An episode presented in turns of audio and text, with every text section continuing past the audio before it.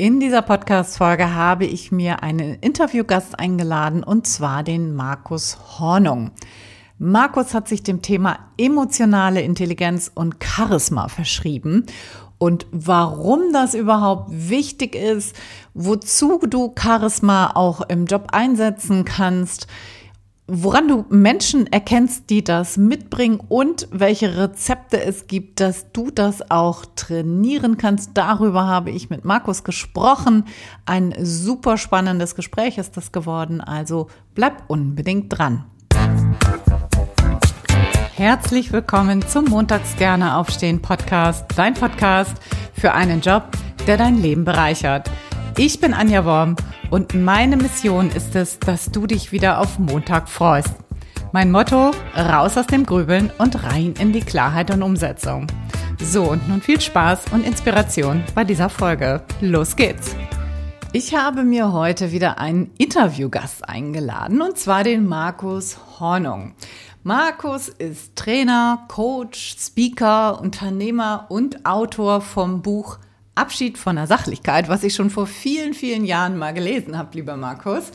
Und Markus beschäftigt sich seit 25 Jahren mit dem Thema emotionale Intelligenz und Charisma und macht das im Kontext mit Unternehmen, mit Führungskräften und mit Angestellten. Herzlich willkommen, lieber Markus. Vielen lieben Dank, liebe Anja. Ich freue mich, dass ich da sein darf. Ja, ich freue mich erst. Ich finde, wir haben nämlich heute ein richtig, richtig spannendes Thema auf dem Zettel. Das Thema Charisma. Und ich glaube, das beschäftigt auch wirklich viele Menschen da draußen, weil ich glaube, das ist auch so ein bisschen so ein, nebulöses Gebilde, weil ich glaube, da, da kursieren ganz, ganz viele falsche Vorstellungen, Vorannahmen davon, was das eigentlich genau ist. Und das wäre auch sozusagen meine Einstiegsfrage. Was ist denn Charisma ja, eigentlich? Das heißt, du hast es wunderbar anmoderiert. Äh, ich, der, der, der, die Umschreibung nebulöser Begriff könnte von mir sein. Und das ist auch das, was mir zurückgespiegelt wird, seit wir es machen. Wir sagen tatsächlich Charisma erst seit ungefähr 15 Jahren dazu. Und vorher, und vielleicht liefert es auch eine schöne Erklärung, haben wir es einfach genannt, starke persönliche emotionale Ausstrahlung. Und äh, mehr oder auch weniger, je nachdem, wie man möchte, ist es auch nicht. Ja. Ähm, ich würde es als starke persönliche emotionale Ausstrahlung bezeichnen. Und nebulös ist völlig richtig, ist der Begriff deswegen, weil die meisten Menschen damit irgendwas unfassbar Starkes, unfassbar nicht Erreichbares verbinden, was nur einige wenige Menschen weltweit jemals äh, hatten. Und äh, das, diese Legenden aufzulösen, äh, das war eine der, eine der Pläne oder eine der Ziele, die ich hatte als wir dann uns letztendlich entschlossen haben, es Charisma zu nennen. Mm. Ja, also es fallen einem ja so ganz, ganz plötzlich dann auch so Personen ein, womit man das so verbindet. Ne? Zum Beispiel äh, Barack Obama oder sowas, den würde ich jetzt mal als Charismatiker bezeichnen. Oder auch vielleicht ähm, Angela Merkel, ne? Die hatte ja auch, um mal so ein weibliches Beispiel zu nennen, die hatte ja auch, auch gewisse, wenn auch viele sagen, oh Gott, eine Langweilerin und so weiter, aber irgendwie hatte sie auch für mich irgendwie so eine charismatische Ausstrahlung, so. Und du sagst ja aber, das ist nicht an bestimmten Typus geknüpft, sondern ähm, das kann man ja auch trainieren. So, woran, woran erkenne ich denn jetzt eigentlich eine charismatische Person? Was, was, was weist darauf hin? Du hast da gerade zwei Persönlichkeiten genannt, bei denen insbesondere die zweite, und man kann jetzt von beiden natürlich politisch halten, was man möchte, bei denen insbesondere die zweite ein ganz großartiges Beispiel dafür ist, wie sich Charisma über die Zeit entwickeln kann. Ich meine, ich, ich gehöre zu einer Generation, die hat Angela Merkel kennengelernt als Bundesfamilienministerin, als, wie man sie damals nannte, Mädchen von Helmut Kohl. Äh, Helmut Kohl, Bundeskanzler. Und von der Person Angela Merkel, die damals als Bundesfamilienministerin neben Helmut Kohl hergeschlichen ist, äh, die Dame als charismatisch zu bezeichnen, das wäre gewagt gewesen. Sagen wir es mal vorsichtig. Und Angela Merkel hat ein paar Faktoren entwickelt über die Zeit, die sie also in meinen Augen durchaus in ihren letzten Jahren, in ihren letzten, ähm, in ihren letzten Jahren ihrer Kanzlerschaft durchaus charismatisch gemacht hat. Äh, insbesondere, um vielleicht äh, gleich mal ein bisschen einzusteigen, es gibt aus unserer Sicht vier Faktoren, die alle charismatischen Persönlichkeiten gemeinsam haben. Und die beiden, die du gerade genannt hast, die werden mir immer genannt, wenn ich Umfragen mache. Ab und zu mache ich auf Insta Umfrage, wen findet ihr charismatisch? Entschuldigung. Und dann fallen natürlich die entsprechenden ähm, Persönlichkeiten. Und da sind ja so völlig unterschiedliche Typen dabei, wie der Dalai Lama und Barack Obama und Angela Merkel und Nelson Mandela und Mutter Teresa. Und also ich nenne die immer ganz gern etwas respektvoll oder los, die üblichen Verdächtigen. Und wir haben uns mal die Mühe gemacht, uns hinzusetzen, zu sagen, wenn so viele, und es waren jetzt nur sechs oder sieben von 30, 40, die immer wieder genannt werden, wenn so viele unterschiedliche Persönlichkeiten als charismatisch empfunden werden, dann müssen die irgendwas gemeinsam haben.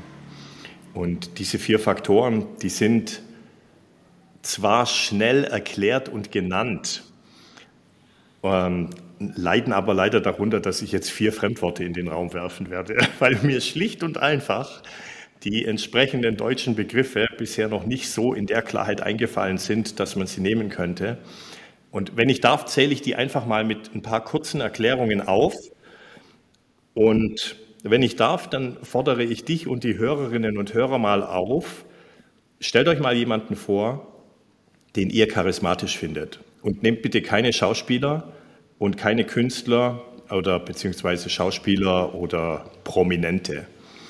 Politiker, ja, kann man nehmen, aber nehmt mal jemanden oder nimm mal jemanden, den du persönlich kennst und sagst, ja, der hat Charisma. Und wir können ja vielleicht an, anhand dieser Personen, die euch jetzt gerade einfallen oder dir gerade einfallen, diese vier Faktoren mal überprüfen. Der erste Faktor, den wir glauben herausgefunden zu haben, den nennen wir Kongruenz. Und Kongruenz in dem Sinn wird von uns verwendet als die Deckungsgleichheit zwischen dem, was mein Körper macht, dem, was meine Stimme macht, also wie meine Stimme agiert, und dem, was meine Sprache macht. Also dem, was ich sage, dem, wie ich dabei klinge und dem, wie dabei mein Körper agiert. Ganz einfaches Beispiel, versteht jeder auf Anhieb. Ich sage zum Beispiel, ich freue mich, dich zu sehen und schaue dabei, wie wenn mir jemand ins Gesicht geschlagen hätte. Ja, also ich lächle nicht. Und das ist ein Beispiel für eine Inkongruenz. Und unsere Idee lautet, charismatische Menschen sind sehr selten inkongruent. Charismatische Menschen ertappt man sehr häufig dabei, dass ihre Stimme und ihr Körper das ausdrücken, was ihre Sprache ausdrückt. Nicht immer, nicht hundertprozentig, weil Konkurrenz ist nicht ganz so einfach durchzu, durchzuhalten. Niemand von uns ist immer vollkommen konkurrent, aber die Charismatischen unter uns, die sind deutlich wahrnehmbar häufiger konkurrent als die anderen. Das war der erste. Der zweite ist ganz ähnlich gelagert der wird umgangssprachlich auch ab und zu genauso wie der erste verwendet. Und ich äh, gebe mir jetzt mal kurz Mühe. Ich bin immer froh, wenn ich den Begriff aussprechen kann, ohne zu stolpern. Den nennen wir Authentizität. Und Authentizität geht ein bisschen weiter, ist ein ähnlicher Faktor wie Kongruenz, ist auch eine Deckungsgleichheit. Jetzt aber zwischen dem, was jemand sagt und dem, was er tut. Also diese Verhaltensebene noch ein bisschen auf sein tatsächliches Verhalten äh, ausge, ausgedehnt. Wieder ein ganz einfaches Beispiel. Führungskraft geht her und sagt, mir ist Pünktlichkeit wichtig und kommt zu jedem Meeting zehn Minuten zu spät. Das würde ich bei allem nötigen Respekt als wenig authentisch bezeichnen. Und die Idee lautet, dass charismatische Menschen oder Menschen, die wir als charismatisch betrachten, wesentlich seltener nicht authentisch sind als andere. Sie sind wesentlich häufiger authentisch als andere. Dann der nächste Faktor, das darf jetzt niemanden wundern, der weiß, wo ich herkomme, dass ich ursprünglich aus diesem Gebiet emotionale Intelligenz, Schrägstrich Empathie komme. Und jetzt habe ich Ihnen auch schon gesagt, der dritte Faktor ist Empathie. Und jetzt müssen wir eine kleine, aber vielleicht für den einen oder anderen von uns heikle Unterscheidung machen. Empathie definieren wir in drei verschiedenen Tiefen. Tiefe 1 ist herausfinden oder ein Gespür dafür zu entwickeln, was jemand anderem wichtig ist. Also eine Interpretation quasi des Wertesystems des anderen. Empathie Tiefe 2 ist ein Gespür dafür zu haben oder zu entwickeln, wie ein anderer sich fühlt, wie mein Gegenüber sich fühlt. Und Empathiestufe 3, das wäre dann vermutlich das, was ein Dalai Lama auszeichnet oder eine Mutter Teresa.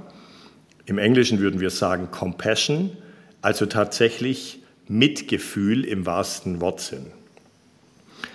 Und die Hypothese lautet, alle charismatischen Menschen haben die ersten beiden Stufen von Empathie.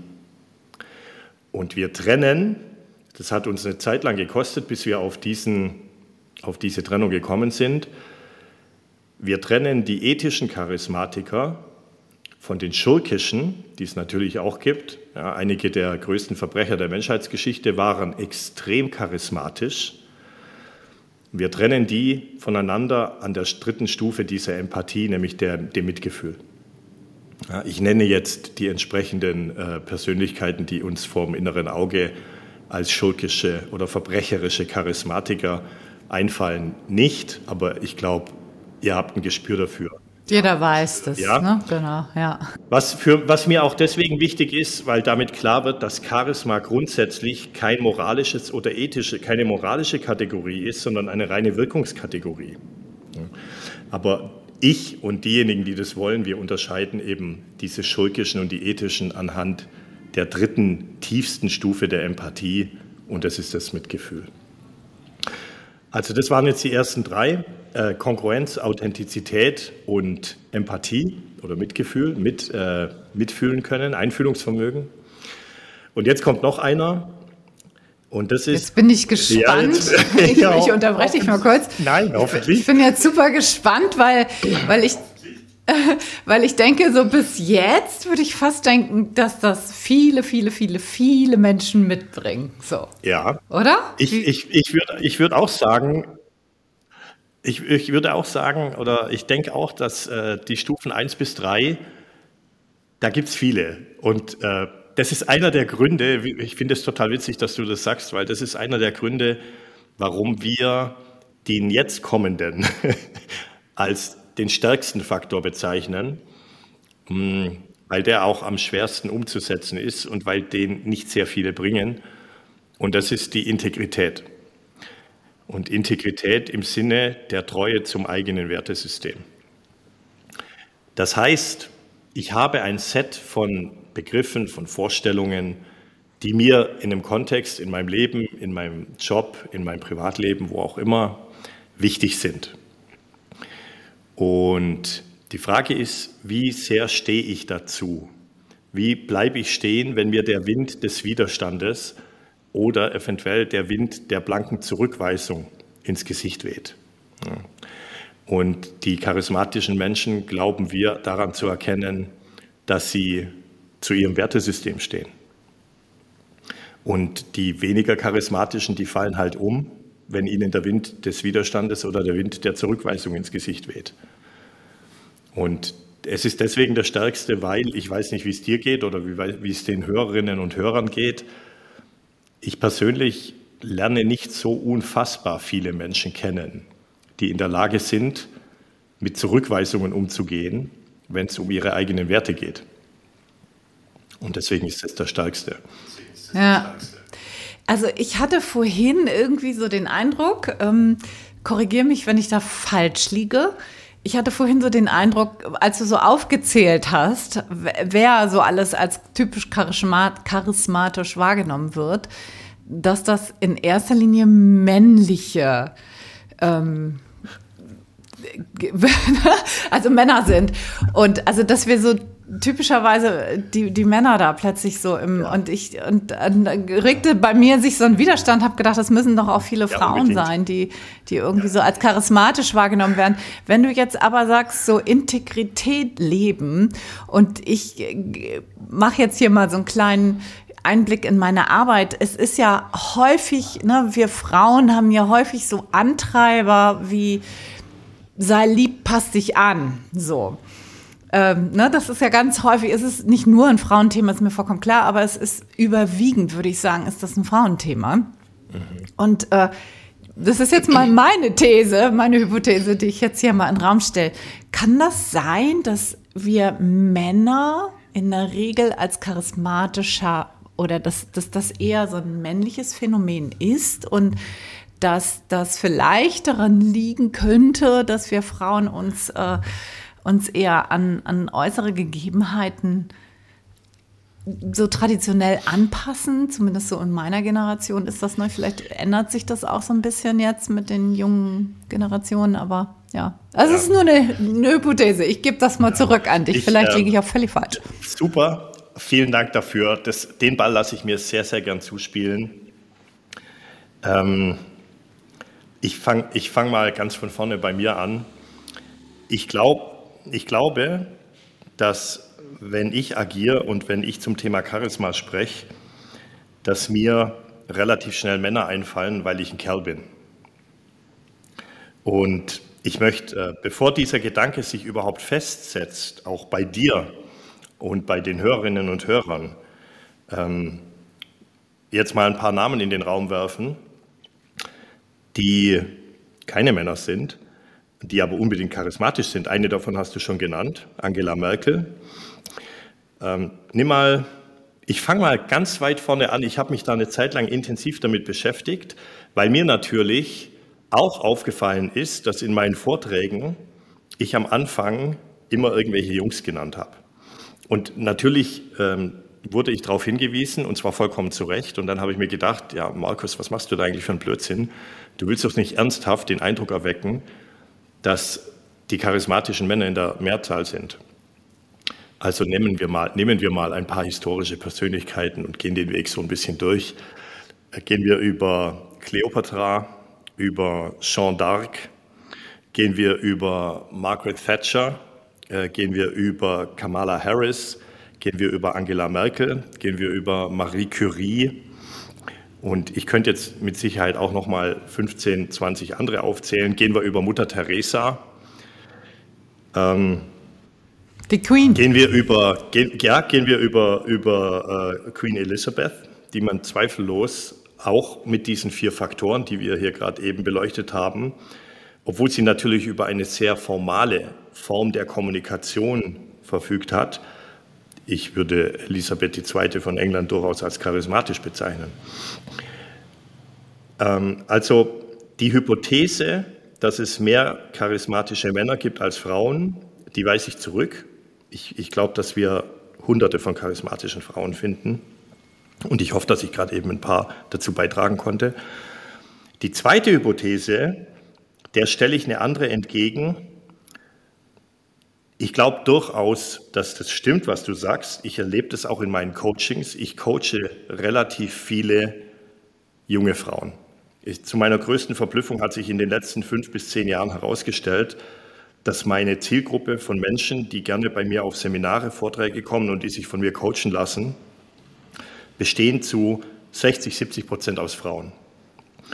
Und der Hauptfaktor bei Frauen an dem wir arbeiten, ist tatsächlich die Integrität, die Treue zum eigenen Wertesystem, stehen zu bleiben, wenn dir der Wind der Zurückweisung ins Gesicht weht, was, ohne jetzt allzu tief in die psychologische Tiefe gehen zu wollen, natürlich auch was mit diesem inneren Antreiber zu tun hat, den Männer nicht in der Form haben und der lautet, sei brav.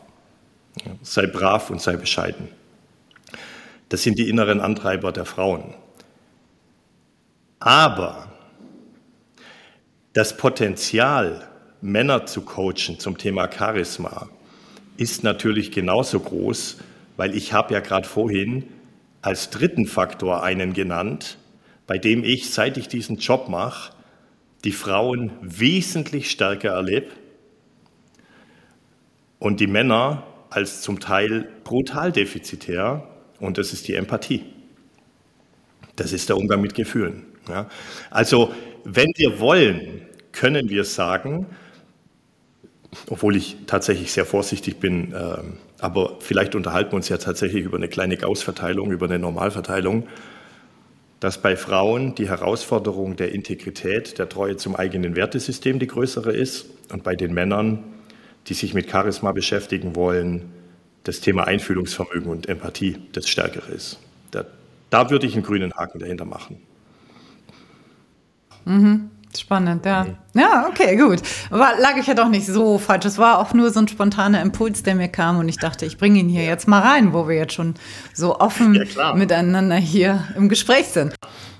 Wo, wozu brauchen wir denn das überhaupt? Also wa warum muss ich mich mit oder warum sollte ja. ich mich mit dem Thema Charisma auseinandersetzen? Was bringt mir das? Auch, auch eine super spannende Frage, die ich tatsächlich bis vor ein paar Jahren, und da haben wir schon, da haben wir es schon Charisma genannt und haben auch schon viele Jahre lang Charisma-Coachings gemacht, die hatte ich gar nicht auf dem Schirm.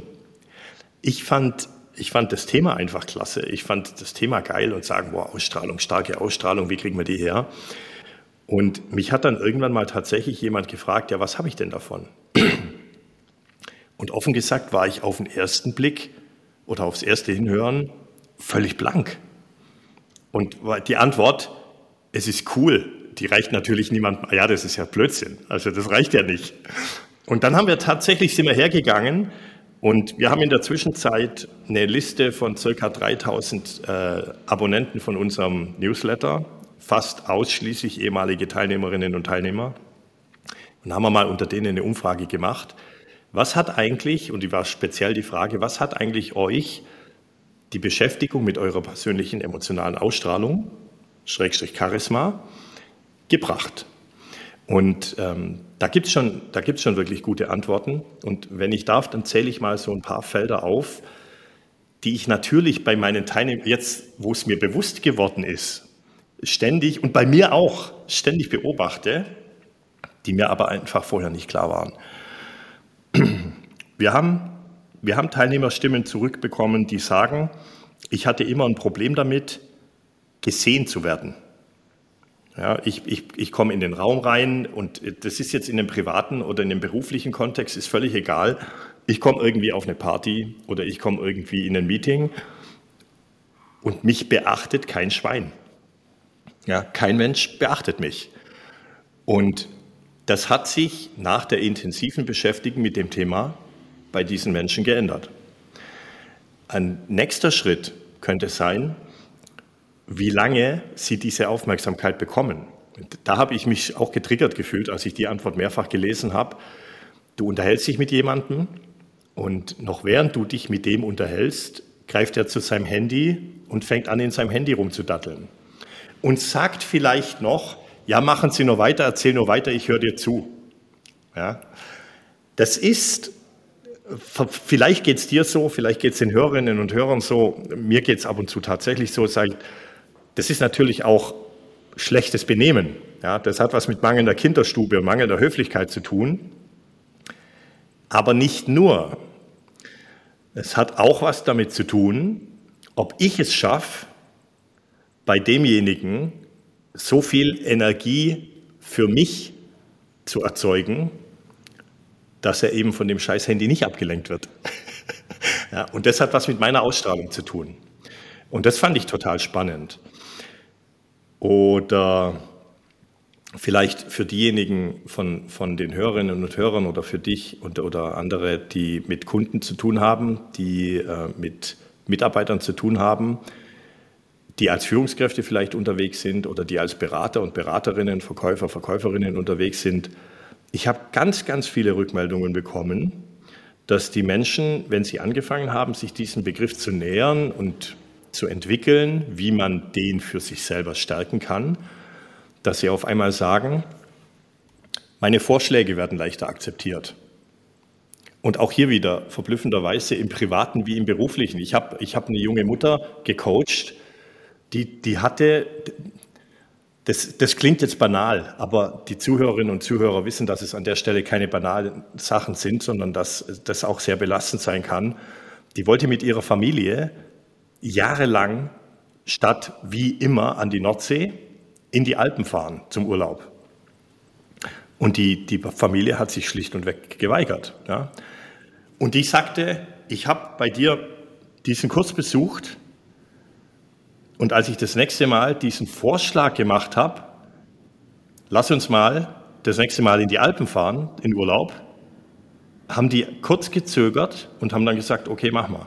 Und sie war völlig verblüfft nach dem Motto, was, ich versuche jetzt seit zehn Jahren euch in die Alpen zu kriegen und jetzt sage ich es einmal und auf einmal macht ihr es. Aber sie sagt, die Art und Weise, wie ich das gemacht habe, hat sich geändert. Also unsere Vorschläge werden leichter aufgenommen. Unsere Empfehlungen werden leichter aufgenommen und sofern wir ihn haben, und es ist ja auch legitim, unser Führungsanspruch in sozialen Kontexten wird leichter akzeptiert.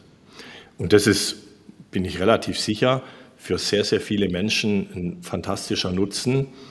Ähm, ich, ich, coach, ich coach Menschen und ich, ich glaube, du, du gehst auch in die Richtung, ich coach Menschen in Situationen, wir suchen einen neuen Job oder wir fragen für, nach einer Beförderung. Und da, da, gebe ich jetzt mal den Ball an dich. Ähm, in meiner Erfahrung haben diese Entscheidungen für einen neuen Job oder für eine Beförderung relativ wenig mit der Kompetenz und den Zertifikaten und der Fachkompetenz zu tun, sondern das wird nach persönlichen Kriterien entschieden.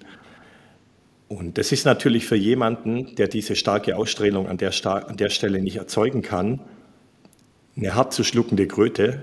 Ja? Aber das passiert tausendfach da draußen, dass Menschen, die einfach eine andere Ausstrahlung haben, bevorzugt werden, obwohl du eventuell die höhere Kompetenz, die bessere Erfahrung und was weiß ich was hast. Und ich glaube, das sind alles starke Argumente, um sich diesem Begriff mal zu nähern. Total.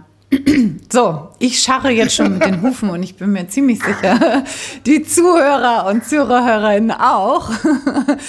Und ich will jetzt wissen, wie geht das? Wie mache ich das? Wie, wie näher ich mich dem Ganzen? Hast du da so ein paar Übungen, Quick Wins für hier alle Zuhörer und Zuhörerinnen? Also, ich habe ich hab ein paar kleine. Ich weiß, das ist ein Prozess. Ja, Wir haben ja, ja, eben schon gesprochen. Das ist ja, nicht in fünf Minuten gemacht. Das ist mir vollkommen klar. Aber was, also du hast ja auch gesagt, ne, Mensch, Angela Merkel, die war nicht immer so, sondern die hat sich von dem kleinen Mädchen äh, hin zu einer echten, echten Persönlichkeit auch entwickelt. So, was, ähm, was kann ich tun? Also, ich habe natürlich ein paar Sachen. Ich, ich habe wie so ein Fernsehkoch, ich habe da mal was vorbereitet. Ja.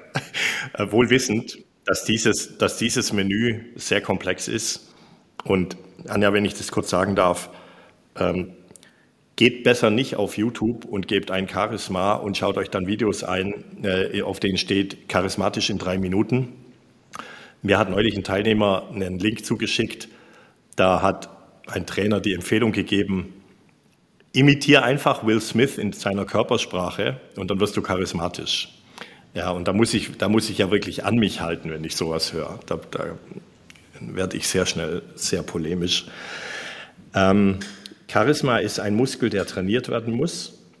Ähm, es gibt auch niemanden auf der Welt, der Charisma einfach so hat und es dann behält. Alle, über die wir jetzt gerade eben gesprochen haben oder die ihr im Sinn habt, das mag sich jetzt merkwürdig anhören, trainieren diese Fähigkeit ihr ganzes Leben lang. Ja, es ist ein Muskel. Und äh, das ist nichts, was man dann hat und dann kann man sagen, okay, jetzt bin ich charismatisch. Das vielleicht als Vorbemerkung. Lass mich zwei kleine Sachen nennen. Wie beim Selbstvertrauen, ja, ne? das ist ja genau ja, so. Ne? Das, wie, bei allem, wie bei allem, was wir als äh, Threat oder als, äh, als Skill bezeichnen. Äh, ja. Ähm, ich gebe ich geb euch ein paar Beispiele. Charismatische Menschen, wie agieren sie zum Beispiel mit der Stimme?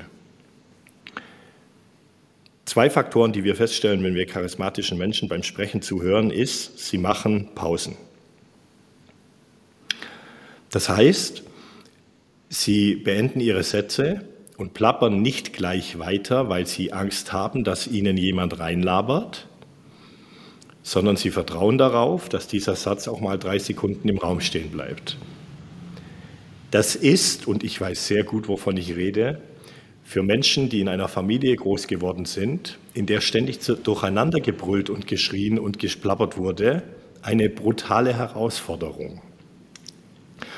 Zeugt aber von mangelnder Selbstsicherheit, dass man die Sätze, die man spricht, nicht stehen lassen kann. Also, Sie machen beim Sprechen Pausen.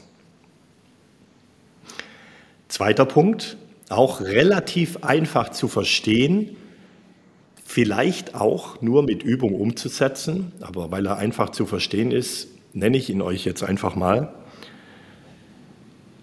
Wenn charismatische Menschen sprechen, dann gehen sie sehr viel häufiger als andere am Ende der Sätze, die sie sprechen, mit der Stimme nach unten.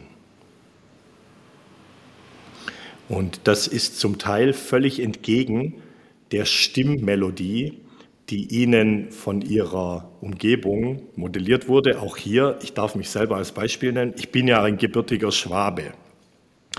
Und die, Gebürt die Schwaben, die tendieren ja, ich verschone euch jetzt, ich mache es nur ganz kurz, die Schwaben, die gehen ja ständig mit der Stimme auf. Ja? Das ist ja alles, und, und wie geht's, und was machst, und, und was, was, was, was machen wir heute Abend? Und wenn ich das mache, ja, nicht umsonst äh, wirkt ja dieses Schwäbische auch ein bisschen, also ich nenne es jetzt einfach mal wenig charismatisch. Beobachtet, niedlich, ne? Be, ja, nett und niedlich, aber ist niedlich und nett charismatisch? Ne, ich weiß es nicht. Und wenn du Wert darauf legst, als sehr glaubwürdig, als stark, als charismatisch wahrgenommen zu werden, passiert, pass, äh, passt mal auf, was mit dem Satz passiert, dann geh am Ende des Satzes mit der Stimme nach unten.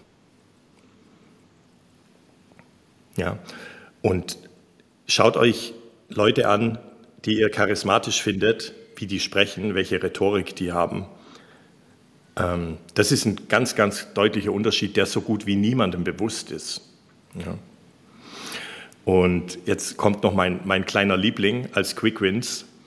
Ähm, der geht jetzt nicht so sehr auf Stimme und Sprache, doch auf Sprache schon, aber auf einer völlig anderen Ebene, nämlich auf eines der Themen, aus denen wir eigentlich kamen mit dem emotionalen Intelligenzthema, und das sind die, die sogenannten emotionalen Killerphrasen. Beobachtet mal die Menschen, die ihr charismatisch findet, wie sie auf Emotionen anderer reagieren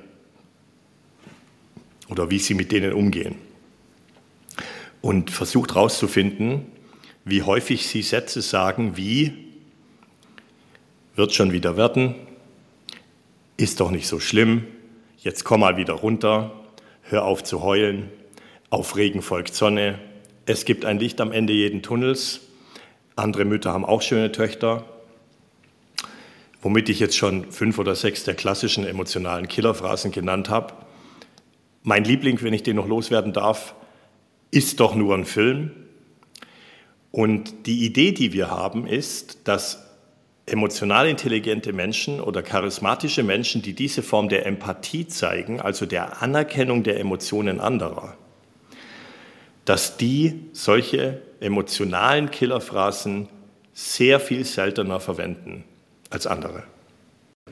Ja, ich, ich, ich nenne das immer die emotionalen Kurzschluss. Ich weiß nicht, ob du diesen Begriff schon mal gehört mhm. hast. Das, ich finde, das beschreibt das ganz schön, was du da gerade gesagt hast. Du nennst das emotionale Killerphrase, ich nenne das emotionalen Kurzschluss. Mhm. Heißt, ähm, ich will mich damit nicht beschäftigen, was andere für Gefühle haben und dann bügel ich da so drüber. Ja. Ne? Ja.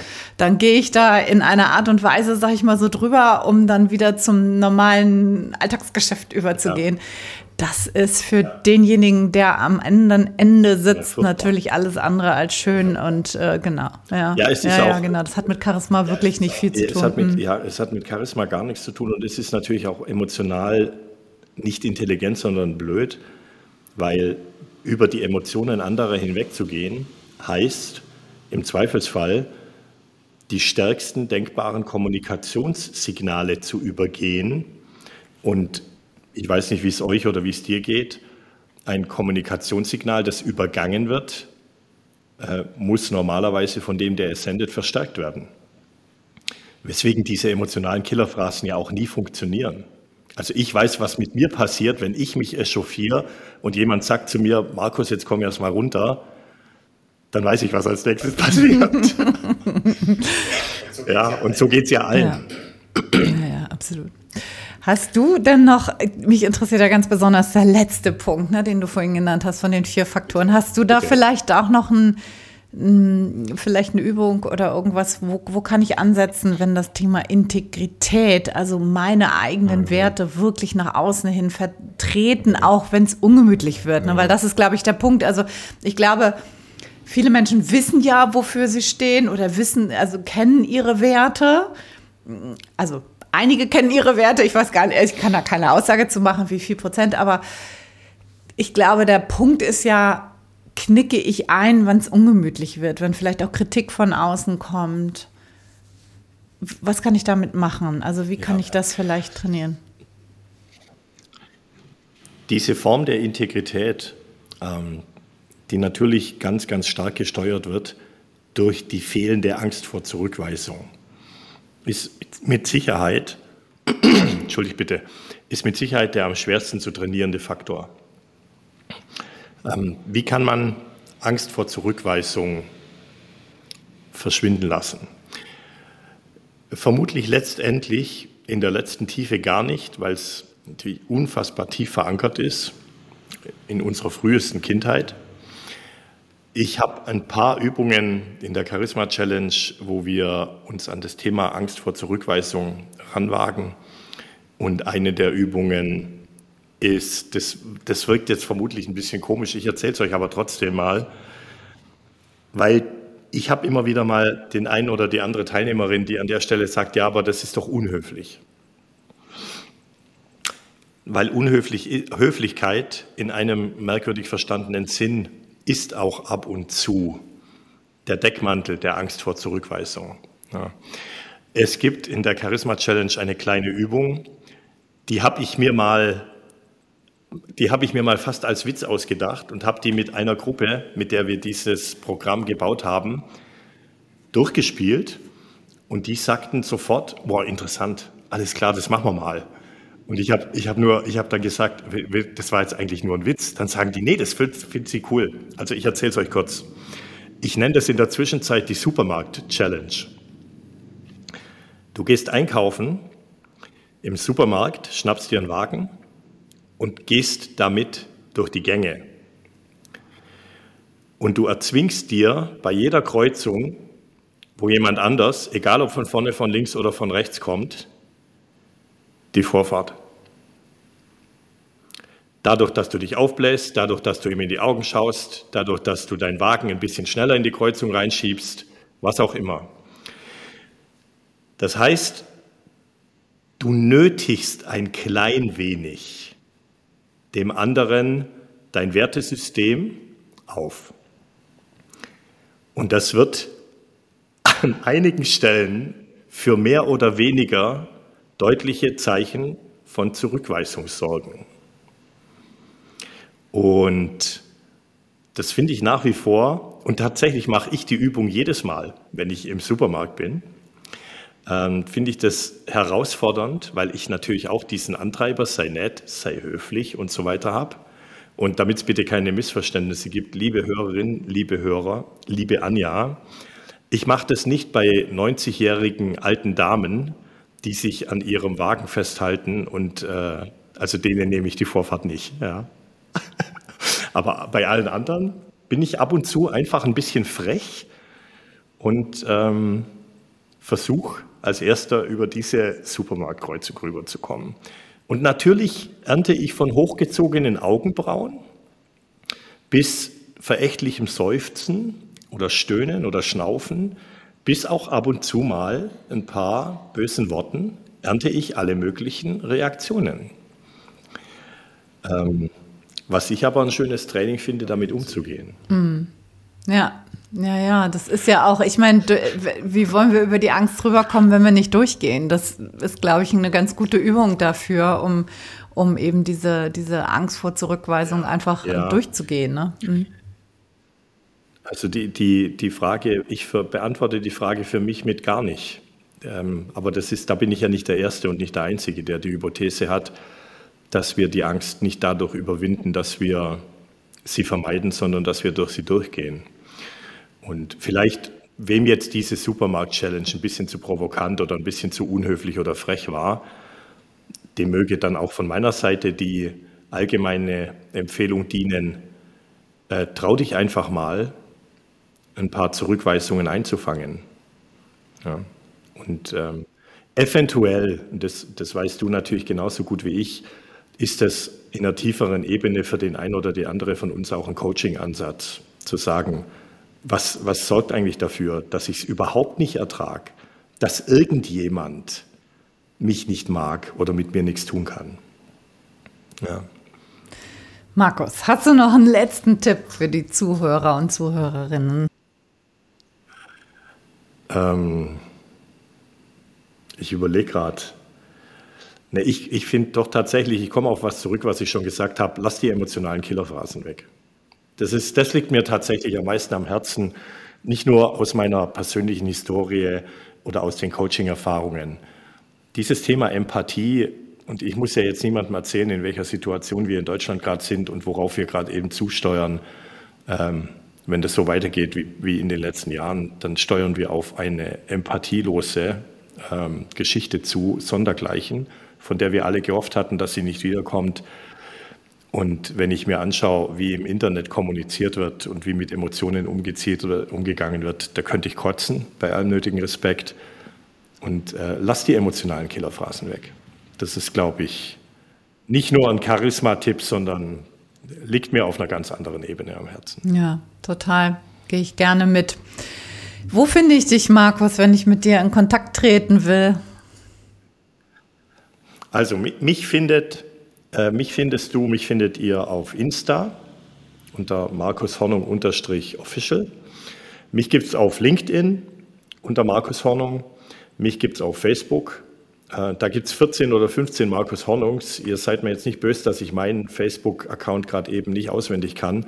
Aber ähm, ich glaube, ich bin eindeutig erkennbar. Und mich gibt es, ähm, wenn man mich googelt, dann kommt man entweder auf einen Tennisspieler, das bin ich nicht, oder man kommt auf einen Markus Hornung, der sich mit emotionaler Intelligenz beschäftigt. Das bin ich. Super. Okay, wir werden das natürlich auch alles verlinken.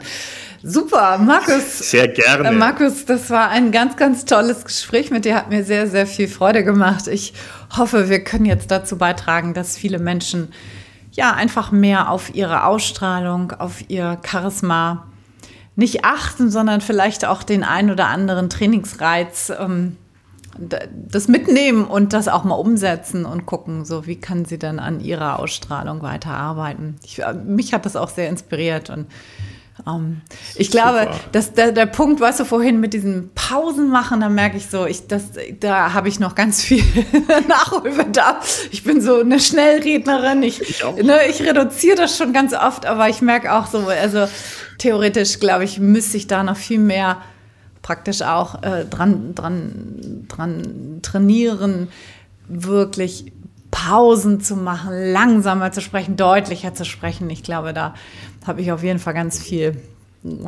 Möglichkeiten, noch was dran zu schrauben und zu drehen. Und dieser Punkt mit diesen Punkte machen, das habe ich vor, ich würde sagen, vor zehn Jahren oder noch länger, vor 15 Jahren oder sowas, da hatte ich mal eine ganz interessante Erfahrung. Da war ich in einem, was war das? Ähm, das war, glaube ich, ein Stimmentraining, war das, genau. Das ist schon richtig lange her. Und da ging das genau um diesen Punkt. Da ähm, hatten wir eine Gruppe und dann hieß es ja, wer will sich hier mal vorstellen? Und das ist, wurde aufgezeichnet, das waren so Übungszwecke. Und da habe ich mich gemeldet zusammen mit einem anderen Mann.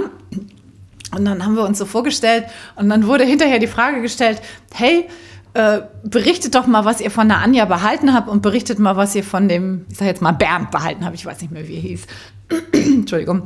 Und das war so erhellend, diese Übung für mich, dass ich gedacht habe, krass, daran muss ich wirklich arbeiten, weil ich natürlich, wie du vorhin gesagt hast, so immer so geflötet habe, so, ne? Mein Name ist Anja Worm, la la la la la. so. Und, und am Ende fanden sie mich alle super sympathisch, aber es ist nicht wirklich was hängen geblieben, weil ich diese Punkte nicht ja, gesetzt ja. habe. Und das ist genau das, was du jetzt ja auch gerade ja. nochmal sagst. Und dann da bin ich so stark ins Training gegangen, wirklich Punkte zu machen hinter je, jeder Aussage, die ich treffe. Und ich schaffe das immer noch nicht, aber also ich mache das viel, viel, viel, viel mehr und besser, als ich das damals gemacht habe. Und das ist, glaube ich, so, so wichtig, genau. gerade auch für Frauen, ne, dieses immer so am Ende des Satzes hochzugehen, so eine Frage zu stellen, führt eben dazu, dass wir ja. in unseren Aussagen auch nicht wirklich wahrgenommen werden. Und das hat dann mit Charisma dann nicht mehr so richtig ja. viel zu tun. Ne? Deswegen finde ich, das hat mich vorhin sehr getriggert. Ja. Ja, das ist schön. Also ich, ich sage nochmal viel, vielen lieben Dank, Anja, für die Einladung zum Podcast-Interview. Und ich freue mich natürlich sehr, wenn ich durch diese Beiträge ein bisschen oder wenn ich doch das, was ich hier erzählt habe, ein bisschen dazu beitragen konnte, dass dieser Begriff auf der einen Seite deutlich entmystifiziert wird und dass äh, du oder ihr euch da rantraut. Super. Ja. Vielen lieben Dank. So, ich hoffe, das Gespräch mit dem Markus hat dir genauso gut gefallen wie mir. Vielleicht konntest du ein oder andere Inspiration auch mitnehmen und kannst jetzt was davon umsetzen. Das würde mich natürlich total freuen. Wenn du dich auf den Weg zu deinem Traumjob machen möchtest, dann freue ich mich, wenn du dir das 30-minütige Video Dein Weg zum Traumjob anschaust. Das findest du hier in den Show Notes auch als direkten Link dorthin. Melde dich da gerne an und schau dir das Videotraining kostenlos und völlig unverbindlich einfach mal an. In diesem Sinne, ich wünsche dir noch einen ganz, ganz wundervollen Sonntag morgen, falls du das Gespräch hier am Sonntag hörst, morgen am Montag einen guten Start in die neue Woche. Alles, alles Liebe. Ciao, ciao. Deine Anja.